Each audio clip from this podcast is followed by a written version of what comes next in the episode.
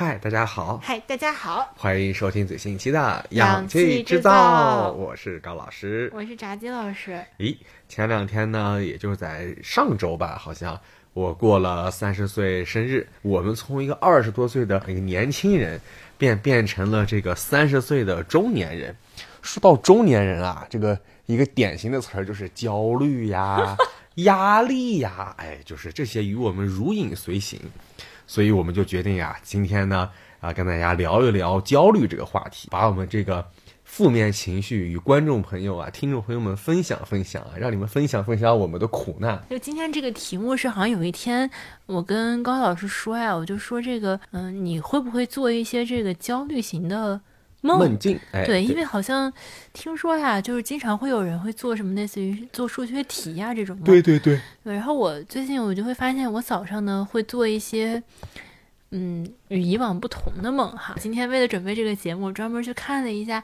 什么伯恩斯什么焦虑什么手册，嗯它就里面就说这个焦虑吧，它有一些表现，对对比如说这个慢性焦虑呀、恐惧症呀、表现焦虑呀、羞怯呀、公共演讲焦虑呀、广场焦虑呀，还有一个特别流行就是他们叫这个 panic attack，就是像美剧里面经常有个人拿个纸袋儿啊开始吸。你见过吧？啊就是一个人突然开始拿一个纸袋开始呼吸，就是他这种叫惊恐发作，就是你呼吸不上来，然后你抖呀，然后控制不住流泪呀，包括像这种强迫症呀，还有这种疑病症，就总担心嗯自己有病，老去医院查。就其实这些焦虑呢，我都没有。然后呢，我也是一个虽然三十岁，但是基本上躺在床上就会失去意识，经常睡眠哎很稳定对啊，对对，而且中间不会醒来的一个人。嗯，但即使是这样呢，我回顾我的过去哈，我就发现我还是会有一些这种比较典型的焦虑型的梦境。哎，就想讨论一下这个焦虑的问题，或者说这种压力和焦虑究竟是嗯、怎么产生的，嗯或者它有一些什么特点吧？我觉得这个话题还是呃挺有意思的。个人感觉啊，我是一个经常容易焦虑的人，哦，也个人感觉呢，自己有时候啊，这个压力挺大的。然后今天我回来之后呢，翟老师就跟我说说，哎，说高老师啊，我看完这个焦虑型的这个书啊，我发现你一点都不算焦虑啊，你是一个挺 挺开朗的、挺开心的、挺随便的一个人。然后我听完之后呢，就觉得哦，原来这个世界上呀，在我不为人知的地方，还生活着大量的这个特别特别焦虑的人，让我觉得大开眼界。我们今天呢也想聊一聊。然后提起这个焦虑呢，其实刚刚翟老师提到说。有这个焦虑，就是什么？哎，咱们看美剧里面提到的会吸那个什么袋子，这个，哎，这种发作，对对，这个现实当中吧，我确实没有见过。但是在这个动漫里面，有很多人物，尤其像这个日本动漫里面一些女高中生啊，都会有一个特别典型的这个东西，就是会在包上或者哪儿挂一个这个玩偶，就类似于什么捏捏呀之类的，就是相当于在焦虑呀、压力的时候呢，会捏的这个来进行一个缓解、一个放松。我就想啊，你说有一些这个中年男人啊，一些我们的老大哥啊，喜欢盘串儿，哎，是不是也是在这个叫什么释放自己男性魅力之之余呢，也是一个缓解焦虑、缓解这个释放压力的一个途径跟方法，哎，又不得而知了。嗯，对我个人会觉得我的这个压力的释放和焦虑的释放呢，很多时候确实是靠这个做梦啊。就比如哦，说最小的时候，其实大家都会有一些比较典型的焦虑型梦境，比如嗯说在梦里面想上厕所，哎，这个然后找不到。厕所，对对然后又。突然间想到说，我不会是在做梦吧？我是不是现在得起来上厕所？哎，然后又觉得很困，然后又起不来，是然后最后在特别的困的感觉中，还是爬了起来去了趟厕所。是，就是这个是一个小朋友的这个比较典型的焦虑型的梦。但我没想到这个居然是，我以为他就是在用梦境的方式提醒你该上厕所了，我不知道他是一个焦虑型的梦。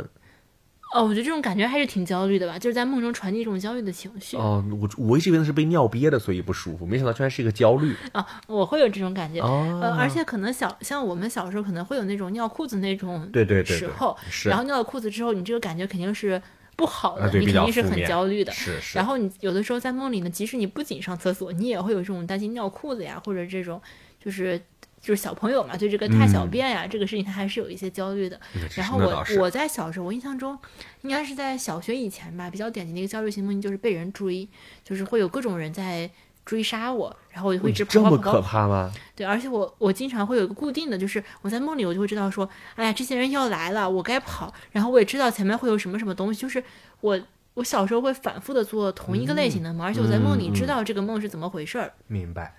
但是还是会觉得很焦虑。就这个感觉是我在上。初中之前应该比较典型的一个被人追这种焦虑型的梦境。哎，炸鸡老师这个说的非常典型，因为我在有一段时间里面也经常会做这种被人追的梦境，而且呢跟他有类似的地方，我也是那个梦好感觉是高度雷同的，就是我在那个梦里，我当时应该梦境是类似于在一个古堡里面啊，有有这个有怪物在这个追我啊，我都不是个具象化的人，是被怪物在追。而且我在那个被追的时候呢，可能第一次做梦还挺害怕，后面再梦到的时候，我都会知道说我现在是在这个里面，我要我在我在被什么什么追啊，我知道我是在做梦，但是呢，我也醒不来，我也感觉到非常的这个害怕。我一直以为这只是一种循环的这种噩梦啊，结果没想到居然也是基于焦虑什么什么触发的。我我感觉是这样的，就我不知道是不是真的啊，我只是这么来。这么来说，这么来解释这件事情，就是我觉得这个是我在生活中感受到的一些规范性的东西，这种呃压力或者是焦虑，它转化成了一种梦境。哎，刚刚咱们一直在提这个所谓的焦虑型梦境，焦虑型梦境，那是我们在现实生活当中感受到焦虑之后会做焦虑型梦境呢，还是说它你这个梦境的产生与你的现实生活没有那么强的关联呢？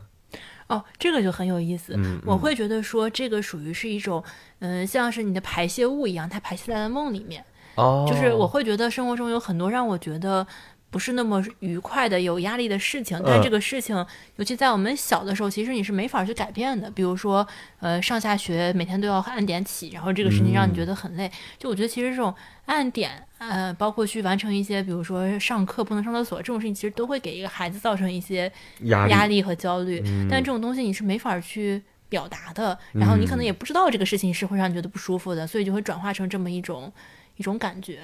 哦，我个人这么觉得。所以其实你会觉得说，并不是说我白天特别焦虑，晚上就会做个焦虑型梦境，而是说你在不知道什么情况下，你的焦虑值积攒满了之后，在梦境里做一次排泄。对，或者是在梦境中不断的进行缓慢的释放。我是有这种感觉，就包括像很多人会说，他们经常会梦到这个。考试，哎，对我就是，对对对对，就是好像我记得我很小的时候看那个时候叫什么席慕容，好像是，嗯，还是三毛，就说什么他总会梦到那个考数学，然后他就会觉得不会做，就觉得很焦虑。是。嗯，高老师有这种类似的考数学的梦吗？那我可太类似了啊！呃，我我呢是一个数学特别不好的人，之前我们节目里面也聊过，我的数学成绩一直非常的差。我也曾经有多次就是呃在数学考试的考场上的忘的这个试卷呢，非常的疑惑啊。这个疑惑的问题就是说，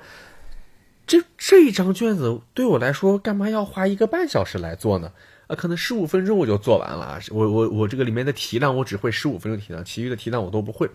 所以说呢，我就觉得这个数学是一直以来让我特别有压力的一个事情。在后来我上大学之后学的是文科，包括读研学的也是文科，读研考研现在的工作都是跟文科相关的工作。所以说，我都已经相当于不接触数学很多年了。但是在在这不接触数学的这大概十来年的时间里面，每当我在遇到巨大的不能叫巨大吧，就是每当我在遇到压力的时候，我都会做梦梦见我在考数学。我印象比较深的一次是，我当时应该已经研究生复试完，拿到呃录取，就就相当于我已经是一名准研究生了啊，就是一名所谓的快乐的研龄学生。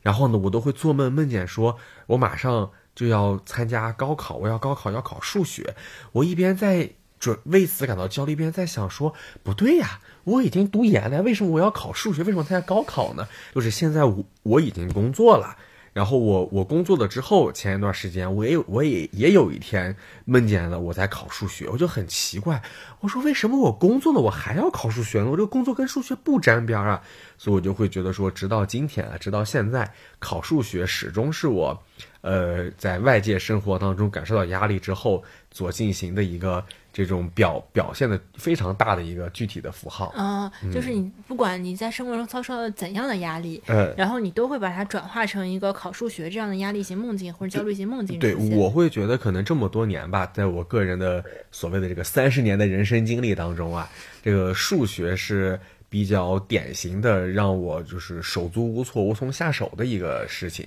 那你梦到考试考数学有什么固定的场景吗？就比如说，呃，你是发现是在考数学，还是发现这个题你不会，还是说发现到点了，然后你还没有涂答题卡？就是你有什么具体的场景吗？这些这几步都没到。我只是梦见说我我我根本没有到什么坐在考场上不会答题呀、什么答题卡啊这些，这些根本不重要。对我来说是，我做梦只梦见说我得到这个通知，我要考数学，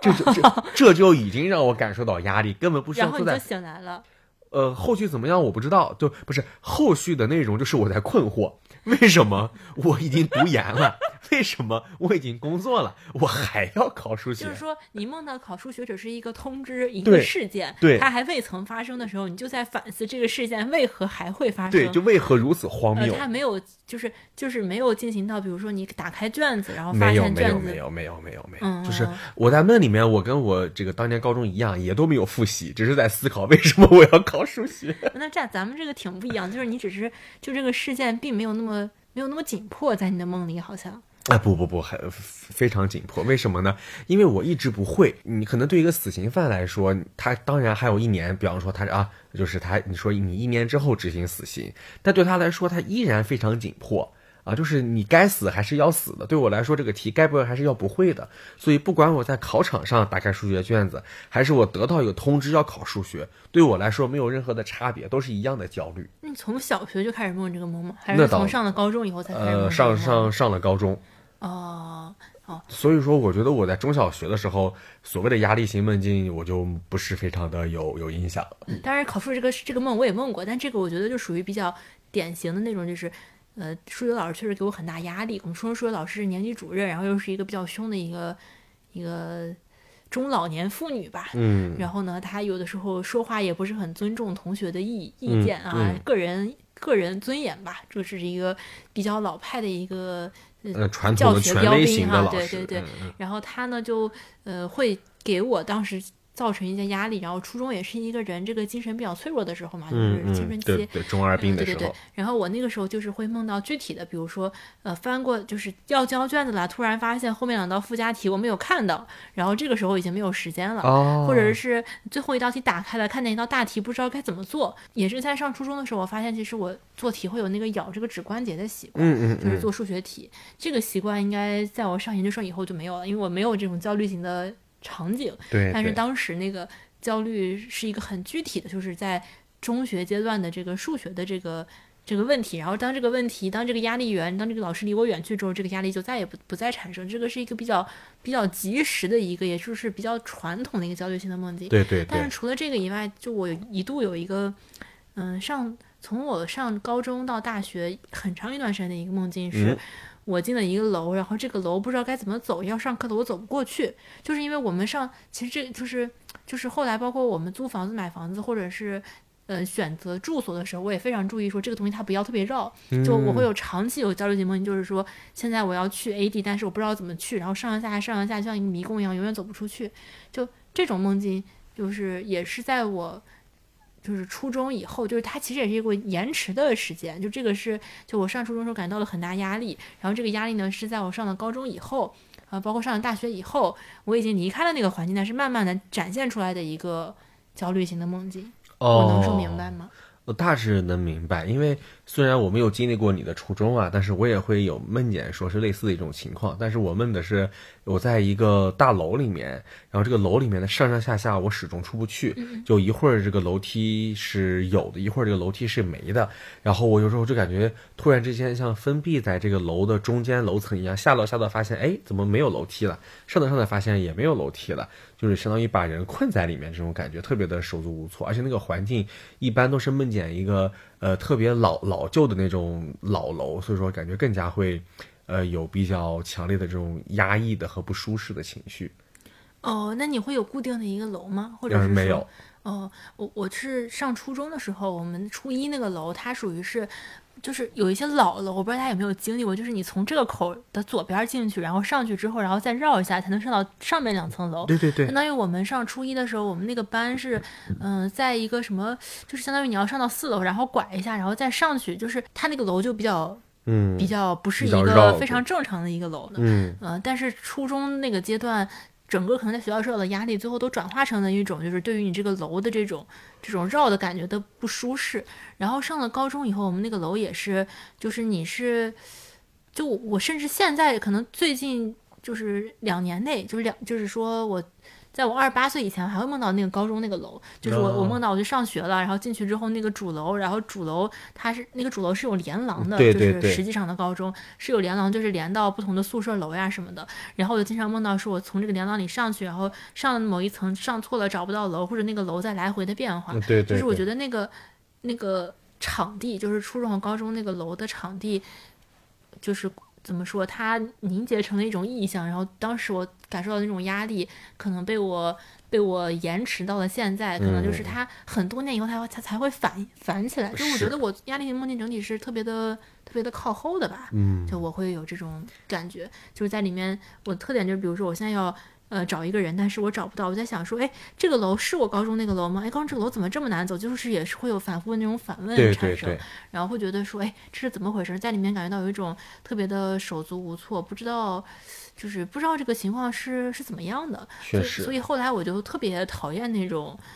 就是一一些非常非常奇绕绕绕怪的，然后有连廊的楼，但这种楼还目前还还是很多哈，各个学校都有这样的楼。对对对，包括说一些小区有一些非常奇怪的，你不知道怎么七拐八拐才能走进去的感觉。对对对对，对这种小区在北京，因为北京有很多这种呃比较老的公公公房的小区，然后可能里面各个单位的产权混杂在里面，就你从这儿走，我从那儿走，就可能七拐八拐才能进来，就属于相对比较麻烦的。那我们刚刚聊了聊这个两个人各自的压力型梦境呀，下面我们就聊一聊说，呃，这些年吧，我们会包括不管在工作，还是在生活，你会因为什么事情感觉到呃焦虑啊，或者感觉到会让你面临到这种比较切实的压力，呃，或者说是你会因为什么类型的事儿感觉到压力？这个我可以先回答一个具体的例子。嗯我回忆了一下，最近这三五年吧，我感觉到特别压力大的一件事情，嗯，就是当时从日本回来的时候，这个哎事情其实已经过去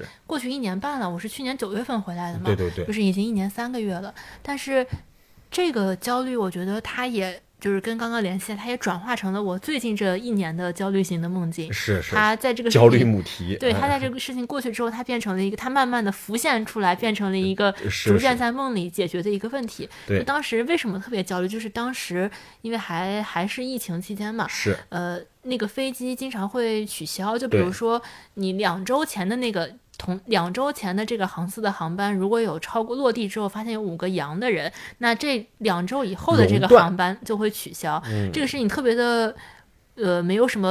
规律可循啊，所以当时我已经自费花一万多买了一张机票。那如果取消之后，下一班飞机安排在何时，它会不会取消？这个就非常的微妙，呃，就是让人觉得很很难以控制。然后这是第一个情况，第二个情况是，当时你上飞机之前要做两次核酸，嗯呃，做一次四十八小时核酸，做一次二十四小时核酸。嗯，而我当时人在京都，我要去了东京之后做这个核酸。对而在这一路上呢，就是当时日本是完全放开的情况。对对对，呃，首先你不确定你是否不会感染。第二呢是这个测核酸，它非常搞笑，就是它有可能是你没阳，它也会有一定几率会爆阳。假阳对对，它就是说，它其实好像各个机构会有一定的这个呃。呃，一定的这个比率，它就是不能哦通过的，或者是说它可能会有一些样本污染，或者是它这个检测本身它就是有误差的，嗯嗯就是反反正就是说，即使你万分注意，你每天戴着口罩也不在一边吃饭，但是呢，即使你没阳，你还是有可能会被测出来是阳的。哦，这个是属于一个测量范围内的一个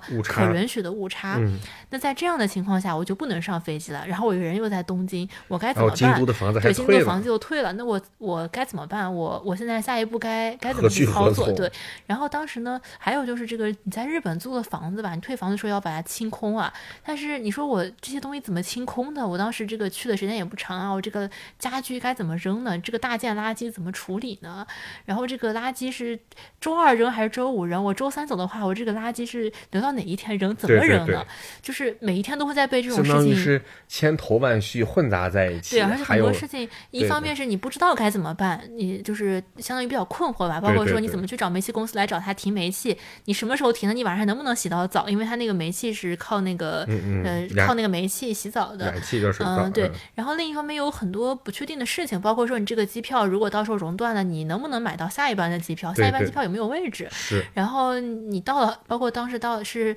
从东京飞到杭州，因为没有飞北京或者任何北方城市的航班。是，你到杭州之后要怎么隔离？隔离几天？然后以后会怎么办？就是千头万绪所有信绪。息都不透明，对，然后嗯一切事情都带有很大的这种随机性。当时我就觉得，特别的焦虑，然后每天我就会在本上写下这些很多很多我该做的事情，然后他怎么做，进行到哪一步，就是长期会处在一种很很焦虑的一个过程中吧。就我觉得这个是我最近这些年，我觉得比我博士答辩呀、毕业呀、找工作呀更让我觉得焦虑的一件事情，对，也是我最近这一年焦虑型梦境的一个主主题。对，尤其当时日本又特别热，就是京都啊，就是那个出去以后，就那个眼镜上都是雾气的那种感觉，就是这个。炎热和那种，嗯，不确定感和一种对于外界的恐惧，因为当时就主要害怕阳嘛，对对，就是特别担心说你出去马上就要回国了，你突然阳了，你就一切都完了。是是，而且是你一个人在异国对对对对对，就这种东西，我会觉得，就反正这个是一个我最近这几年感到。最有压力的、最焦虑的一件事情吧，这就是非常典型的一个焦虑的事情。对，非常非常焦虑，就是我觉得我听了都能感觉到焦虑。可能相比于说我读个博士或者怎么样来说，你博士我今年答辩没过，我就再稍稍再再再再晚一点呗，再再延一下。而且就算我最后博士延了好几年就不行，我这几年当时白瞎了、白扔了。你再出来找工作干嘛的也也也也行，也不至于说是突然之间一个人在异国他乡，每天面临各种各样的问题。你身边的同学、朋友、父母都不在身边，没有任何人能够帮助到你。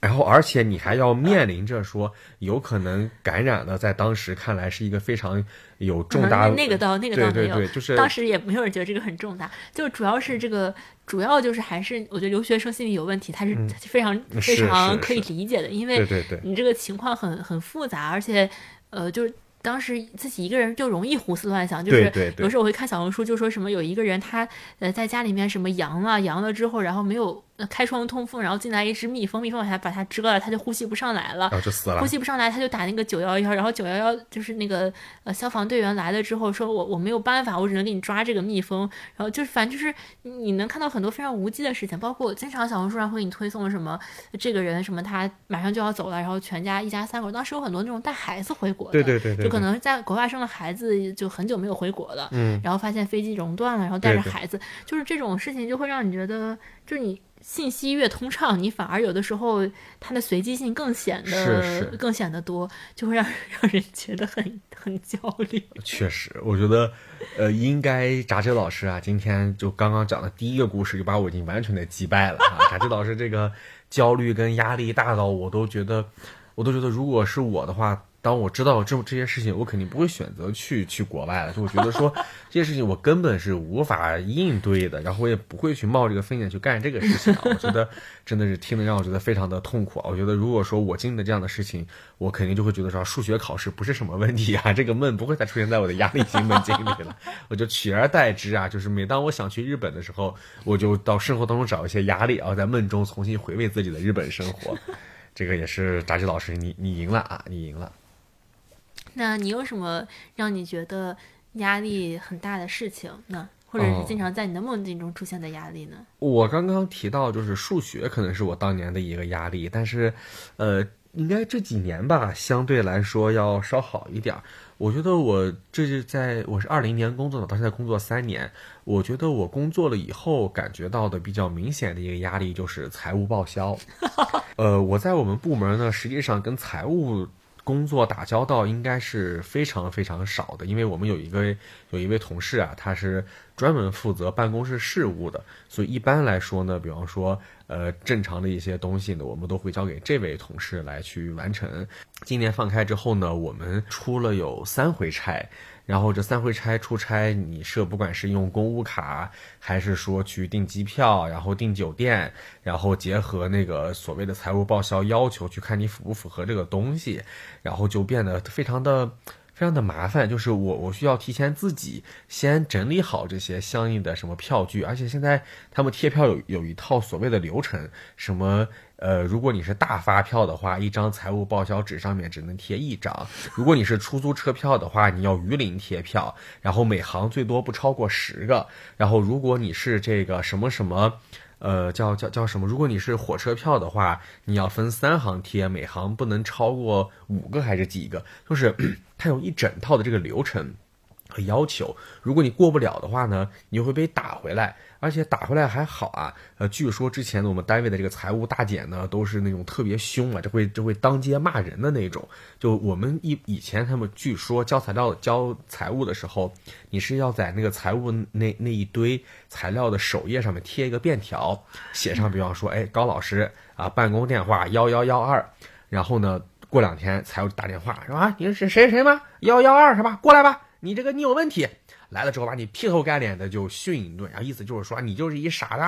啊，你连这都不会啊，然后经常就会有人呢在那儿跟他们就是类似于就是这个吵架啊，然后我们单位呢也是一个呃非常正常的这种单位啊，所以说还有很多这个呃退休的啊离休的老同志。啊，离退休老同志呢，主要干的事情啊，就是报销这个医药费。啊，据这个同事讲啊，说以前在这个财务处老大姐们呢，经常就把来报销医药费的这个呃离退休老同志啊、老大爷、老奶奶们，就给整到医院去了啊，就啊一顿输出，骂的就给背过气去了，然后赶快人呢，再把这个人呢带到医院去进行这个 这个救治啊，就是由此可见我们这个财务大姐的战斗力之强啊，财务大哥的战斗力之强。所以这个事呢，就让我一直一直特别的害怕。然后今年呢，我除了报销报销这个叫什么呃出差之外呢，还有一项特别大的一个就要走这个采购招标的一个活动。然后呢，我又相当于这个特别麻烦的是在于，我要跟人家那个公司把合同签好。人家那个公司应该是在二二年十月份、十一月份就把合同跟发票都寄给了我。但是大家也知道去年发生了什么，所以说说这个东西呢，就一直没有签上字儿。到了今年三四月份，我才去又不停的找领导去签这个字儿。然后呢，翻来覆去，然后领导呢今年也很忙啊，今天这儿出差，明天那儿出差，经常逮不见。然后好不容易逮见领导之后呢，把字儿签上。签上这个字儿之后呢，就是这我只是把把这个合同就我们部门的弄完了，我就需要走这个采购招标，然后采购招标那块儿又需要反复的审核，反复的弄，然后翻来覆去的这个让我在那等，左等右等，左等右等，最后终于大概在今年六月份的时候，采购招标那块东西走完了。走完之后呢，我还有一个事儿，就这个经费。不是我们部门经费，是我们全单位的经费，一个大账号要走，所以我必须要找我们学校财务处的那个主管的领导，找他签字授权才行。我今天大概是六月份找那个领导，找到今年十月份才把字签上。因为我每次去找他，我说，哎，那个谁谁谁啊，那个呃领导，我们那个当年这个有个什么什么事情啊，然后这个是当年领导开党委会上会的时候的这个材料啊，当时说您要这块支这个钱，他说，哎，行好，小高啊，你回去等着吧，啊，我马上就给你授权。回去之后，我一等，等了半个月没有授权，这不行啊！我就跟我的领导提，我说领导那个，那个谁谁谁啊，那个啊，这个比方说张张张处啊，这个张处还没有给授权。我们领导说你等等，我发个微信问他。然后一问那边说，哎呀，不好意思忘了，马上给你授权。领导说行，小高你等着吧，马上授权，你看一看。一等半个月又过去了，又没有授权。然后呢，我没有办法，我就只能又去找找张处啊，我说张处那个我是谁谁谁。啊，那个您您您您您当时，哎呀，你你你可能是不是忙的忘了，没有给授权？张处说啊，小高啊，对不起，你回你回啊，你回，放心，一定给你授啊，马上给你授，你回去你回去看，回去之后一看又没有啊，又过了半个月，大致如此翻来覆去啊，最后整到十月份才把这个全授了，我才把这个账给报掉。然后呢，跟我合作那个公司啊，一开始呢，去年啊。还这个好言好好趣的问我说：“哎，那个谁谁谁呀？啊，那个啊高高啊，那个那个账怎么样啊？”我说：“啊，你也知道啊，今年这个情况怎么怎么样，领导都不在，签不上字儿。”啊，那行啊，到了今年啊，这个转转年开开开来了，刚开始人家又问我，我就说啊，不好意思，我这个啊刚开年啊，事儿事儿事儿比较多，这个事儿呢一直没有汇报上。那边说啊，行，没事没事不着急。再到今年六七月份的时候啊，我都不好意思跟人家说，人家一发微信，我就我就比对方还要着急，我就我就甩聊天截图，我说你看啊，这是我跟领导的截图，我已经反复的沟通了，反复的说了，这个真的真的是没办法，我们反复在找，就这个事情让我当时压力特别大。但是我后来跟我同事聊天啊，就发现我这个情况还好。我另一位负责这个固定资产的同事呢，他给我讲。他大概拖欠了装空调的公司的这个账款，有可能有将近一年半的时间。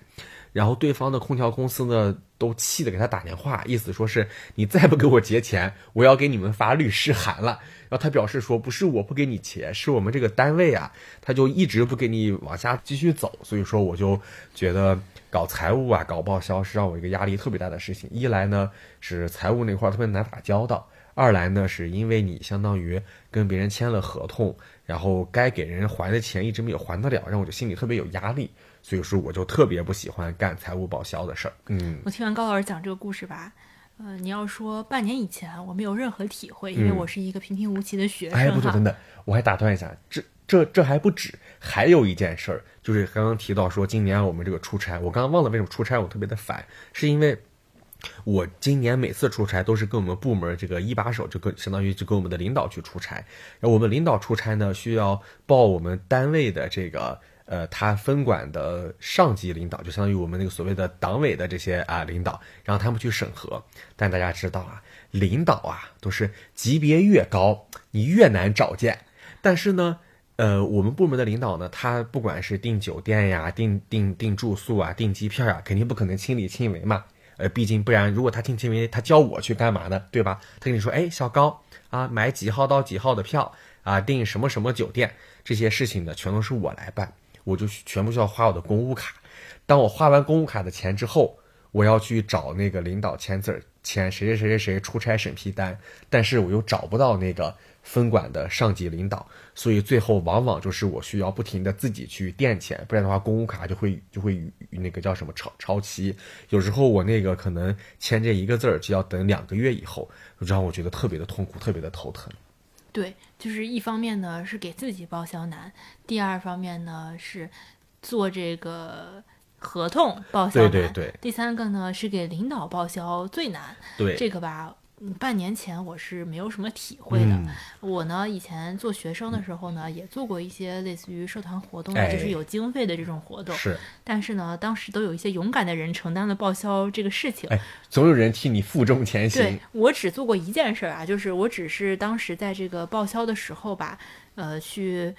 报过什么类似于这种打印费啊，什么论文评审费？但这个呢，也是有财务老师给我打电话，就说这个，哎，谁谁你填的这个单儿是吧？你你把人家那个银行卡号跟人家核实一下。就对我来说，报销最难的事情就是跟来答辩的这个老师要他们的卡号，对，然后把他们这个钱打过去。对，但是吧。现在我就懂了，因为呢，这这段时间我也工作了哈，我就发现啊，这个报销呀确实很难。因为我们呢，哪怕就是最开始觉得，哎呀，我现在工作了，我可以公费买书了，我想买多少书买多少书都可以报销。结果呢，你买一本十五块钱的书，你需要提交你这个订单截图，提交你这个发票，对对，提交你这个书是什么书的类型，对对，而且就算你买一本十五块钱的书，也需要院长签字儿，这是我们这个单位最搞笑的地方。是。就是你买几本书，你得做巨厚一沓单子，你要填这个报销单打出来，你还要打这个发票，然后你还要打这个你的购书单，你还要找你的院长签字儿。对对对。哎呀，这也就算了，我就这么一个买书的单儿，我交了三次，退了三次，为什么呢？第一次交上去，人家说，呃，是什么原因来着？就类似于是什么？可能你这个银行卡就是类似于你京东买书不是会合并吗？是是。合并完付完钱，比如说我付五百块钱的书单，但是它上面显示可能是四个单，四个发货地，它就看起来好像是你买了四套书，和你这个提交的这个金额不符合。对对对。我想说这怎么办呢？我就把这个单儿收回来哈。嗯。就是财务直接给我退了，退单了。然后就又补充什么，这个是我的什么订单截图啦，然后这个是什么截图是怎么发的啦，这个几个订单是怎么样合在一起的，写了个说明，然后找院长签的字儿盖的章，然后又交上去，又被退单了。嗯，为什么呢？他说你这没有写你的银行卡卡号。我说这不就是公务卡，这有什么银行卡卡号呢？反正就是又退了单，就是一次交一次退，一次交一次退。而且呢，就是你很多东西吧，你不到你才报销那一天，它是有很大的余地的。对对对。就比如说你买了个毛笔哈，有些人就说这个毛笔不能报销呀。嗯。但是呢，你要说这个毛笔究竟能不能报销，有人又报销了。对对。就很多事情吧，它都在一个可与不可之间。是。它不会有一个明确的一个流程，说什么东西能报，什么东西不能报。哎，对。就是你一次又一次的提交，一次又一次的被退单，一次又一次的不知所谓，再补充。一些材料，然后最后就是这么一个这笔钱吧，就是感觉花起来特别的累哈。对，感觉买书就其实实。话说，有时候吧，这些钱花的感觉特别的屈辱，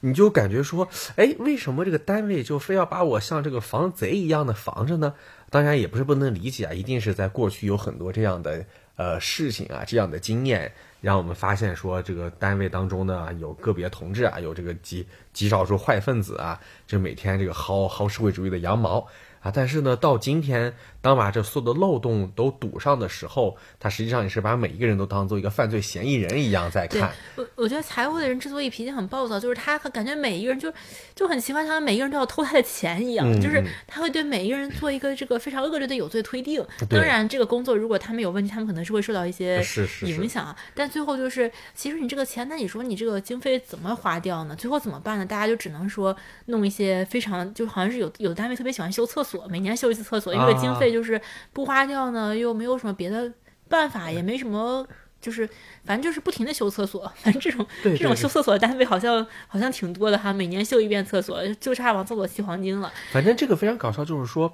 呃，你单位报预算的时候一定要多报，因为大家默认是上级会砍，上级呢也默认说你肯定是多报了，所以说我们也会上级也会砍，然后在在弄完之后呢，大家都会默认为说，即便砍完之后你这个钱可能还是多，我还要尽可能的给你去抠去省，就是说它所有的东西都是大家在做一个拉扯，在做一个博弈，都是互相知道你说的是假话，但是我们还在这个假模假样的走这套流程，让我感觉特别的。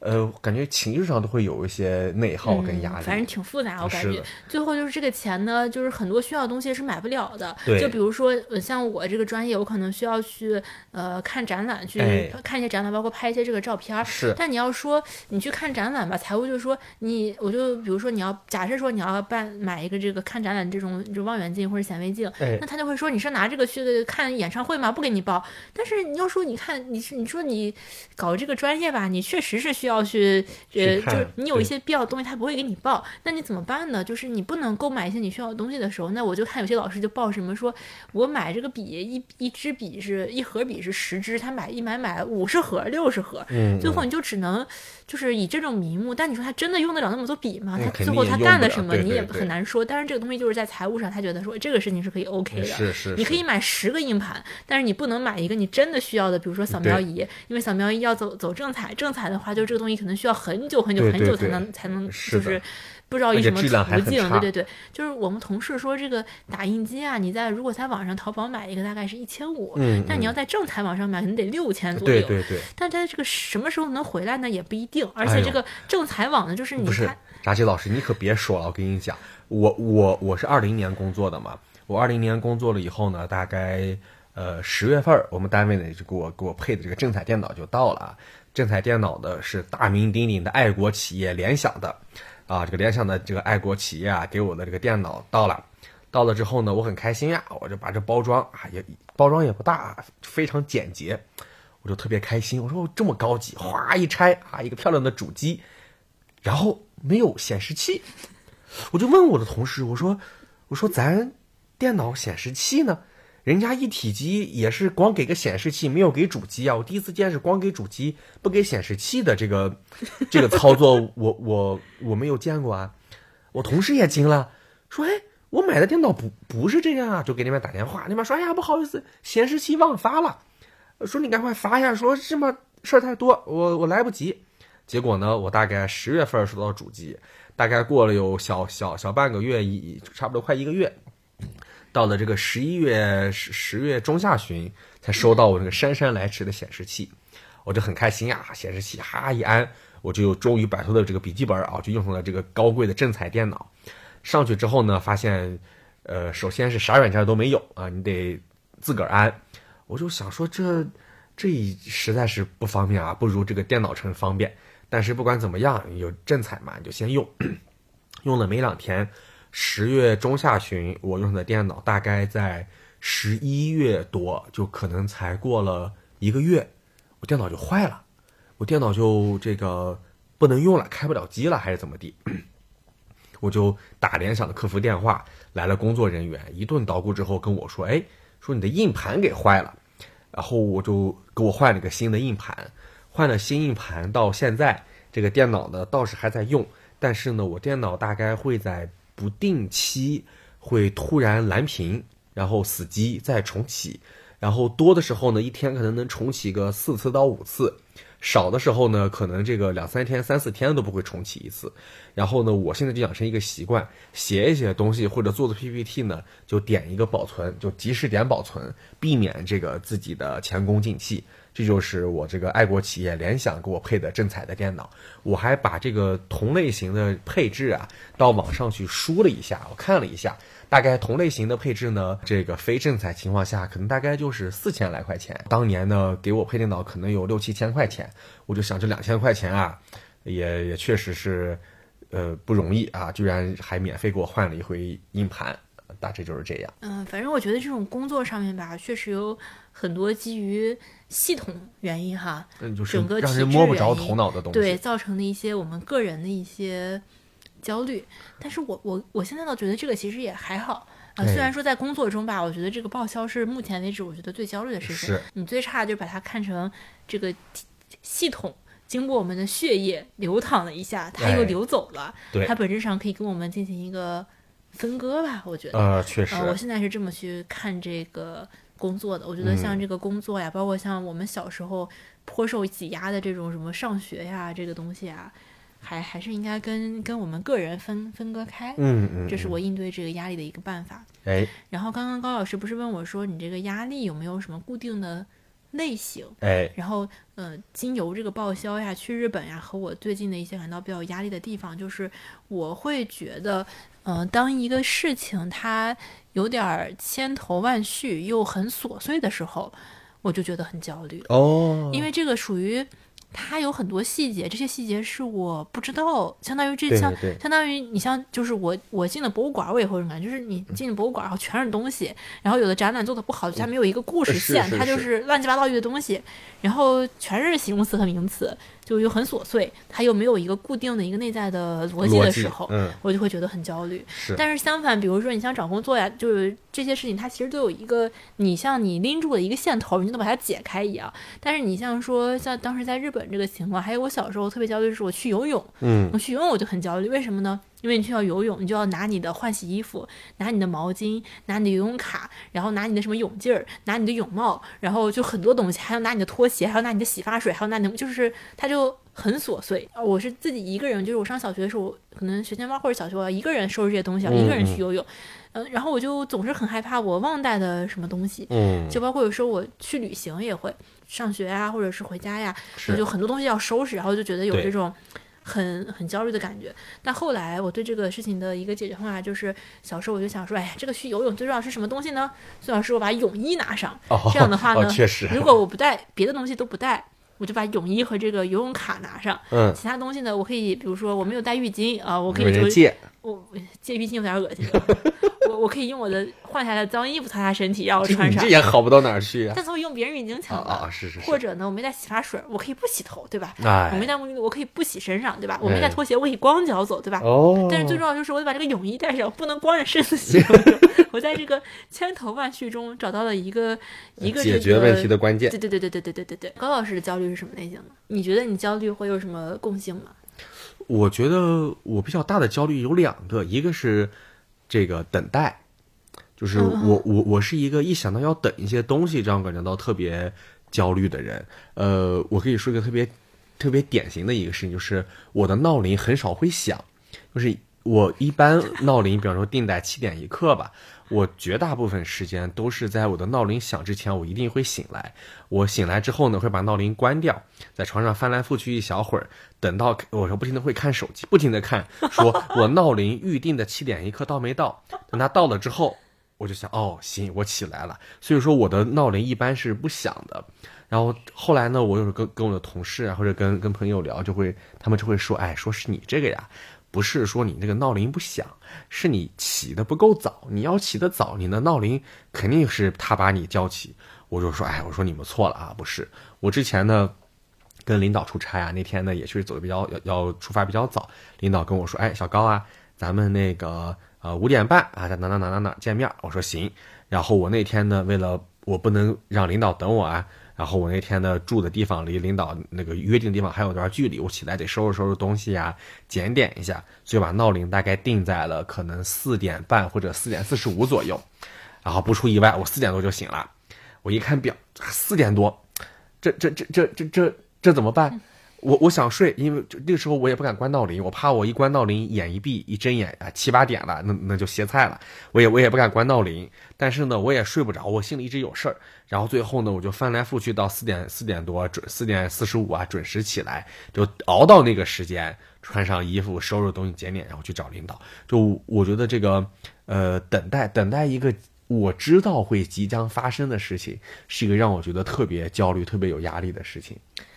确实啊，我听着，一方面呢大为震惊啊，再一方面呢，我又不能感同身受。嗯因为前一段时间我用那个有有一天咱俩是干嘛，反正不太舒服，好像、嗯我就说我们一起来做一下这个深呼吸。嗯大家知道现在这个手表啊都有一哎个功能，对对对就是它可以类似于震动提醒你深呼吸。哎是我的手环上常年有一个三分钟的这个深呼吸，就是它会让你嘚儿震一下，然后呼气，然后嘚儿再震一下，让你吸气。啊，对对对对对，我觉得这个吧挺放松的。然后高老师就我我就说你摸着我的手环，咱俩一起深呼吸。然后后来高老师跟我说不行不行，好难受，我好焦虑。我说你咋咋了？我觉得不太能理解，就是这个呃手环它是让你震动放松的，他就嗯说，呃这个东西一想到它要震动就觉得很焦虑。嗯对，就是说，当我知道它马上要震动，但不知道它什么时候会震的时候，我就会觉得让我觉得特别的特别的烦，特别的有压力。嗯，大家有能感同身受的吗？我不太能感同身受这件事情。呃，我觉得应该还是会会有的。哎，有个非常非常典型的，就是这个现在有很多同学啊，要要考研啊，要这个读研啊，要要这个读博，他们呢就会提前的，比方说在网上找到一个老师，给这个老师呢发一个邮件啊，或者发一个信息，说啊，老师你好，我是谁谁谁，我想读您的博士啊，想读您的硕士，然后我的研究方向是什么什么什么啊，然后那个希望什么什么能跟你一起求学啊，期待收到您的回复。但是呢，就领导迟迟没有回复，然后包括可能像工作当中呢，你给领导交了一个差，然后领导呢也一直没有回复，就相当于没有得到一个反馈吧。然后这个时候我就会特别的感到焦虑，感到有压力。我就想说是，哎，我是哪里说的不合适吗？是对我有什么意见吗？啊、是我这个做的好还是不好啊？然后就是我到底应该怎么办呀？就这种缺乏这样的一种回馈呀、反应啊，也会让我觉得比较有压力。就这个，我觉得也是一个比较比较常见的情况。我觉得对，我觉得这个确实是比较常见。包括有人会说，呃，像申请学校、申请工作，大家会一直刷那个邮箱，哎，对对对，就然后或者是等电话，突然来了一个骚扰电话这种类型的。哎是，我觉得这个都属于比较正常的。然后高老师，我觉得略有特点的吧，就是你嗯对这个时间的焦虑。嗯，我印象中是我们在一起应该四年左右吧，就时间还不是很长的时候，有一次四年咱也不短了啊，也嗯就还没有现在这么长。就有一次呢，我们跟同学约了，类似于高中同学在假期的时候约的，在老家在十二点左右，或者是在中午吧，或者十二点左右去一个饭店见面。然后呢，呃，我们下的公交，还是好像就离那个饭店还有几十米的时候，这个时候距离十二点还有一分钟，高老师拉着我开始狂奔，然后在十二点前几秒的时候到了那个饭店，当然这个饭店是没有人的。然后当时我感觉到一种震撼，因为我觉得首先吧，我们是约吃饭，我们不再赶火车，我们也没有就是说要有什么重要的事情，也不是说见一个客户哈、或者见一个什么领导。其次呢，我们距离这个饭店已经非常近了，我们这个时候也不是说在路中间找不到车，就是这个完全是可控的。嗯你只是说在一个稍微晚几秒钟，在我看来完全不算晚的时间到达，而且呢，我们也已知很多同学他是会晚来的，但这个时候呢，高老师又开始狂奔，这种急躁的心情，这个这个事情是让我大为震撼的。哎这个我想说一下，如果有老听众啊，你们可能会觉得有点耳熟。刚刚炸子老师说的这段话呢，应该在我们两三年前谈到我们关于怪癖的那一期节目里面啊，炸子老师就说过这个事情。我当年他提这个事的时候，我可能觉得说啊，只是这个事儿呢对他有一些影响。但是据我了解啊，炸子老师是一个记性不算非常好的人。我没想到事隔两年之后，他又能想起这件事儿，可见当年我这个卡点儿要赶的准时准点见同学吃饭这事情，它造成了很很大的这个影响跟冲击。然后我也要在此向大家通报一下啊，呃，就在前两天啊，我们过生日的时候呢，我跟炸鸡老师啊，历史性的啊，第一次的实现了这个未准时抵达饭店这一成就 啊，这个在在此以前呢。这么多年啊，我跟炸鸡老师在一起呢，就是不管你约什么时候，我们两个一定是，呃，不能说是准时抵达吧，一定是提前抵达的那个。今年呢，我们有所突破，终于是晚到了啊！我还觉得还对此呢感觉到有一些飘飘然的感觉。嗯，因为我会觉得说。嗯，高老师这种感觉呢，我也会有。就是其实我也会对于这种嗯约定啊什么的，是会比较有焦虑的感觉的。嗯嗯。就是我会反复的查路线，就比如说我要去一个什么地方，我可能会反复的查各种路线，它有多长时间，然后包括会看那个车到了没有。对对对。就比如说你要跟我约约一个见面，我希望这个见面是在下周或者是下下周，要很早之前约，然后约了之后我会。做准备，然后一旦做了准备，我就会非常就是非常准时的抵达，这是一个比较重要的事情。对对对对。我最害怕的就是屁人，不爱计划就随心所欲的人。屁人一个一周之前跟我说，我们下周下周见面吧。我说好的。这个时候我就把下周周六周日这两天全部都空了出来。嗯。然后等待屁人的召唤，等待 P 人对这个事情进行进一步的推推推进啊。然后后来我可能到了周中，我实在忍不住，我问说：“咱们周六见还是周日见呢？”然后 P 人说都行。然后我说：“要不咱们周六见吧？周六中午你可以吗？”嗯。他们说可以。好，然后我就把周六中午空了出来。到了周六上午，说：“咱们今天几点见？什么时候见？在哪里见？”对对对。P 人说：“我现在有点事儿，没起来，或者是干脆上午不回微信啊，睡了，没没起来。”对对对。后来下午说：“哎呀。”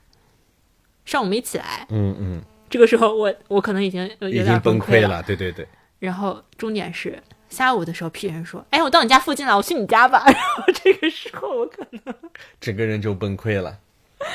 对，而且我会觉得说，我也会有那种就是想到要嗯有一个时间点，然后我的心里会升起一种特别焦躁，就会能感到从胃里面突然升起一种特别焦虑的、特别焦躁的感觉，走路也会特别快，呼吸会特别的急促。我觉得我俩都属于。在这个时间观念方面来说，相对比较强的，然后感觉就是大家只要定了这个活动啊，定了时间之后，我们一般都会呃尽量希望如期举行啊，就是按时把这事情给干完。然后我比较典型的另一个这种对时间或者或者等待的这种感觉，就是我。经常会这个打打车嘛，就是你不管是叫滴滴啊还是干嘛，经常会打车。包括有时候提前要约定出门，呃，提前预约一个，比方说预约一个下午两下午两两点半的车，就是。当我看到那个车马上要到了预定地方的时候，我就会特别着急的快步跑出去。我就不希望那个车在那等我，我觉得我等一下那个车可以，但是别人等我就会让我觉得很烦。但是与此相相相类似的啊，与此不是应该是与此相反的，我也认识有很多人呢，就是相当于他是看的车到了这个地方，司机打电话了才说哦行好的我下去怎么怎么样，这就会让我觉得特别的焦虑和特别的呃有压力。如果说这个车是我的一位啊同事啊一位朋友叫的。然后我就会说，哎，咱们赶快走吧。然后对方就会说，啊，车还没来呢。我说没来，咱们赶快走。过去之后到了不是刚刚好嘛？然后有的人就会说，啊，没事，等车来以后叫我们，我们再过过去。我就会觉得特别的着急，我就会说，哎，你这样子，你要不然先等的，我先往过走，然后怎么怎么样？就是我会避免这种等待，它会带给我比较强的压力。嗯，就我会觉得大家还是略有不同的，嗯，就是你的不同在于等待，我的不同在于就是当一个事情被安排好之后，我就会有一种像是那个定时炸弹已经拨动了那个指针一样，我会有一种压力的感觉。就我觉得对我来说，除了刚刚说那个细节，就是我摸不着头脑的东西会让我焦虑以外呢，还有一个就是这种压力型的东西，我会觉得。嗯，它跟焦虑不太一样。就焦虑很多时候是你担忧的是一个伪命题，就像嗯，你担忧明天天会不会塌，或者你担忧你会不会得病，就是你担忧的是一个像杞人忧天一样，它本身发生几率发生几率不那么大的一件事情。然后像这种事情呢，就是我大脑一般会说啊，这个事情它是重要的或者不重要的，不重要的我就把它直接就排除掉了。那压力的事情，你更像说，嗯，我我觉得说我是不得不解决这个问题的，就我感觉到我经常。体会到一个焦虑是说，或者压力吧。这个就是是我的任务，就是我一定要克服各种问题去解决、去完成这个任务。然后这个任务是只有我能去完成，而且我也必须去完成的。就我很难想象说有一件事情是我觉得我该做，我没有做，从小到大我都没有过这样的事情，基本上。哦，就是只要一个事情，我觉得我是该做的。就不是属于说我要去拯救这个世界呀，或者是说我要考一百分，或者我要考第一名这种已经被我排除出脑子里的事情。只要这个事情我觉得我是该做的，那我就必须得一个人独自把它完成的做好。就像我小时候要一个人去游泳准备这个东西，或者是我要一个人去很远的地方，比如说呃演出呀，或者是我就是我我要对我自己生活中的所有的事情负责。我觉得我应该完成的事事项，然后就会构成一种。这种压力，一切与我相关的事情都必须由我来全权负责，而且我必须完成，我没有其他可能性，也不会有人来帮我完成。而这个事情一旦被我去判断为是一个真事情或者一个真命题的话，我就应该去解决，而且我也能解决，而且我也只能依靠自己解决。然后这个事情就会让我觉得有压力。比如说像日本回来，那很多人就觉得说回不来就回不来呗，是跟我没关系。但我就觉得说这个事情必须由我自己完美的解决，我不可能。在这个事情上遇到问题，比如说我要去演出，那这个事情，呃，准点到，带好东西，带好谱子，弄好衣服，就是所有的事情都准备好，那就是我应该自己去做的事情。然后这个事情就会给我造成一个压力，而这个压力会在这个压力完全消失以后，它慢慢的在我的梦境中浮现出来。嗯，明白了。嗯，这个是我的一个压力。翟翟老师刚刚提到的是，他在生活当中啊，希望自己是一个由我负责的事情，就一定能够。呃，至少说比较合适的完成的这么一个人，对对对对对。呃，我我一开始没听懂啊，后来我越听觉得说，哦，哎，这这我熟啊，这我熟。为什么呢？我觉得我与他呀有类似的地方。我的特点是我是一个希望在工作当中，凡是有我需要的，就一定会完成的事啊。就是我觉得，呃，只要工作当中啊，这个这个事情不管是不是我负责。啊，但是呢，我都希望呢自己可以做得好一些啊，自己可以做得认真一些，可以努力一些，可以被大家认可一些，大家觉得说啊，这个人是一个靠谱的人啊，这个这个事情交给他做呢是没有没有问题啊。比方说啊，刚刚翟老师举例子啊，说他在日本，他就他就觉得说，有的人觉得说啊，这个回不来就回不来呗啊，这晚两天就晚两天呗，无所谓啊。他觉得不行，这个事情呢是他负责，他一定要做好。我呢，比方说啊，就是前两天非常典型的例子，我们单位呢有一项工作，这个工作呢实际上跟我并不是一个直接相关的工作，就是有另一位领导负责，我呢只是被拉进这个工作群里面作为一个参与者。但是呢，那天礼拜五，这个领导弄布置完之后呢，说啊大家周末来来看一看。我看到这个工作之后，我就觉得不行，